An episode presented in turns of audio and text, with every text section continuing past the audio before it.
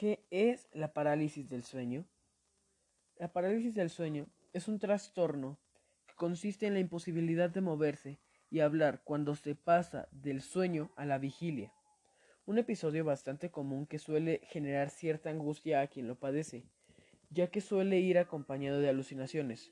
Por momentos el cerebro y el cuerpo se descoordinan, y de ahí a que recuperamos la conciencia antes, antes que la movilidad.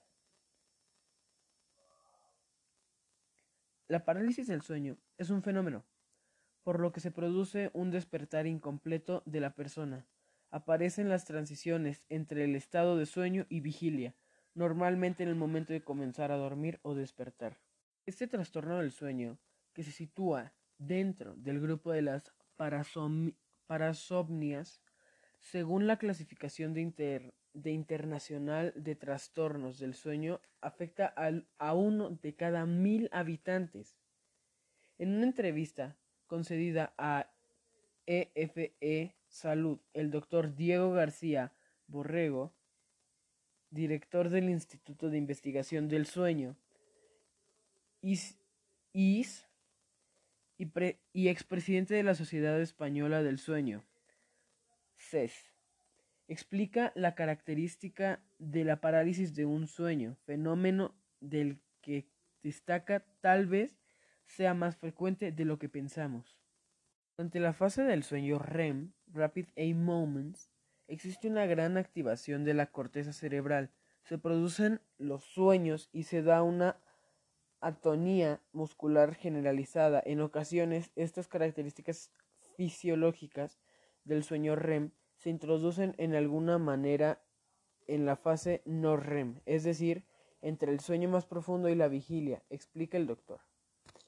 La persona que se encuentra bajo esta parálisis está cognitivamente despierta, pero experimenta una sensación de paralización de prácticamente toda la musculatura voluntaria, excepto los ojos y el diafragma respiratorio. También es característica la paralización de la laringe, lo cual imposibilita, el habla de la persona mientras se produce este trastorno del sueño. La duración de estos episodios suele ser variable, generalmente son de una duración corta, entre 27 segundos hasta 2 minutos. Pasado ese tiempo, la parálisis remite espontáneamente y sin consecuencias. Hablar de un periódico de duración más largo es, es inhabitual. Entre las circunstancias bajo las que se produce este fenómeno, el doctor García Borreguero sostiene que puede ocurrir como un síntoma aislado en el contexto y o acompañado de otros síntomas. Uno de los síntomas que frecuentemente acompaña a la parálisis del sueño son las alucinaciones hipnológicas alucinaciones auditivas, visuales y o táctiles. las más comunes son las del tipo sensitivo y visuales, mientras que las auditivas son las más infrecuentes. No obstante, el doctor matiza que se, que se, se las llama alucinaciones, pero en realidad se persuadilizan, pues la persona que las padece sabe de manera fehaciente que lo que siente o ve o escucha y escucha no es real.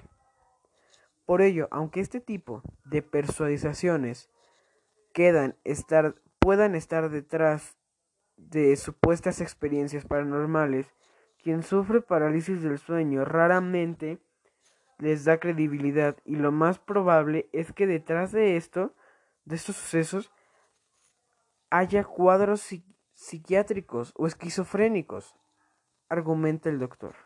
La parálisis del sueño sirve más como un indicador de otras enfermedades que como un síntoma que se haya, que se haya de tratar en sí mismo.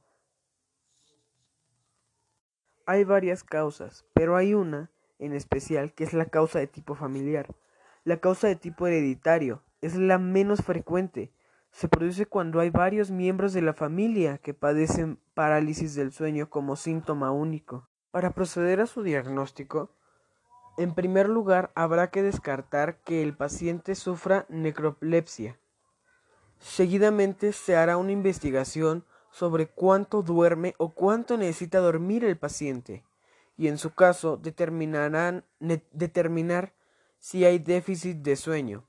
Si estas dos circunstancias no se producen, habrá que pensar si hay más casos en la familia y se presentan por tanto como un síntoma único.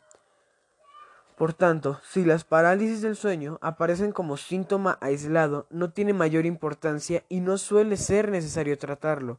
En caso de que persista durante más de tres o cuatro semanas seguidas y de que produzca una pérdida de calidad de vida y no permita conciliar bien el sueño, habrá que acudir al especialista ya que puede realizarse un tratamiento. Aunque realmente la clave para deshacerse de este de, de la parálisis es el descanso. El estrés o el jet lag son situaciones que comúnmente desencadenan los episodios de parálisis del sueño. Esto es así en la medida en que al dormir menos se entra a la privación del sueño y puede producirse este trastorno como si como si como síntoma del sueño. Mantener horarios de sueño estables, dormir por lo menos siete horas y media cada día evita trabajos por turnos, trasnochar o, evitar o evitarla al tomar fármacos que incluyan sobre el sueño REM como antidepresivos ayudará a que estemos menos predispuestos a padecer parálisis del sueño. Los antidepresivos son un arma de doble filo. Estos pueden ser fármacos para tratar la parálisis del sueño, pero a la vez la utilización de antidepresivos pueden dar lugar a parálisis del sueño una vez se interrumpe el tratamiento. Existe una lista de medicamentos que pueden tener relevancia en este sentido. Por ello, deberíamos consultar al médico si la, si la medicación que estamos tomando es interferente en el trastorno en el trastorno. No, la parálisis del sueño no, no entraña ningún riesgo para la salud. La duración de estos episodios es breve y no implica la paralización de ningún tejido muscular necesario para las funciones vitales. No obstante, la primera vez que ocurre, la persona suele asustarse y pensar que al lado que, al, a la, que la ha dado un ictus o un accidente isquémico trastornatorio. en caso de que la parálisis vaya acompañada de alucinantes hipnagógicas, el paciente podrá pensar que se está volviendo loco. Es, es definitivamente una situación que se vive con cierta angustia en la que el paciente debe mantener el control ya que no corre ningún peligro y pasados unos segundos o minutos la parálisis cederá sin consecuencias. Puse a investigar más sobre la parálisis del sueño y esto fue lo que encontré. La parálisis del sueño es una afección en la cual usted no puede moverse ni hablar cuando apenas se queda dormido o apenas está despertando. Durante un episodio de parálisis del sueño, usted está totalmente consciente de lo que está pasando. Las causas para la parálisis del sueño es muy común. Muchas personas han tenido por lo menos un episodio durante su vida. No se conoce a cabal a cabalidad la causa exacta de las parálisis del sueño. Las investigaciones muestran que las siguientes están relacionadas con esta, con esta parálisis. No dormir lo suficiente, no tener un horario regular para dormir como quienes trabajan por turnos, estrés mental, dormir con la boca abierta, trastornos del sueño como la necrolepsia, algunas afecciones mentales como el trastorno bipolar, TEPT, trastorno de pánico, uso de ciertos medicamentos como para el TDHA, uso de sustancias. La parálisis del sueño no está relacionada con un problema médico, se conoce como parálisis del sueño aislada. El ciclo normal del sueño tiene etapas, desde adormecimiento leve rápido, MOR, los ojos se mueven rápidamente y es común tener sueños vividos. Todas las noches, las personas atraviesan varios ciclos del sueño MOR y no MOR. Durante el sueño MOR, su cuerpo está relajado y sus músculos no se mueven. La parálisis del sueño está presentada durante el cambio de etapas del ciclo de sueño. Cuando despierta súbitamente el señor Moore, su cerebro está despierto, pero su cuerpo aún está en modo Moore y no puede moverse, causándole una sensación de estar paralizado. Los episodios en las parálisis del sueño duran desde unos cuantos segundos hasta uno o dos minutos.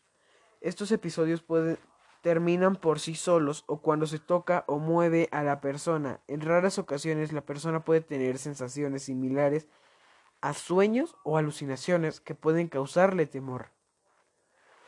Pruebas y exámenes. El proveedor de atención médica hará preguntas acerca de sus síntomas, enfocándose en sus hábitos de sueño y las cosas que pueden afectarlo. Es posible que le pidan que llene un cuestionario acerca de su sueño para ayudar a su proveedor a hacer un diagnóstico. La parálisis del sueño puede ser un signo de narcolepsia. Sin embargo, si usted no tiene otros síntomas de narcolepsia, por lo regular no es necesario llevar a cabo estudios del sueño. Tratamiento.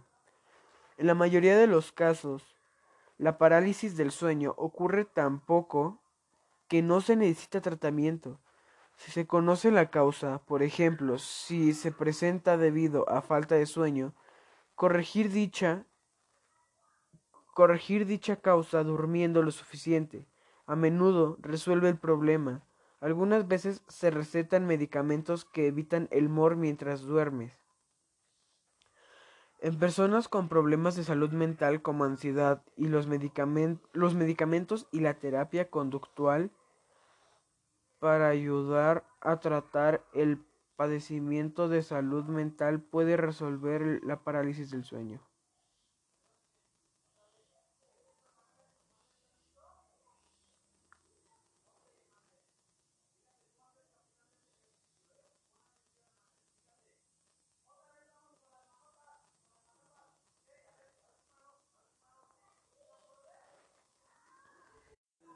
¿Cuándo contactar un profesional médico?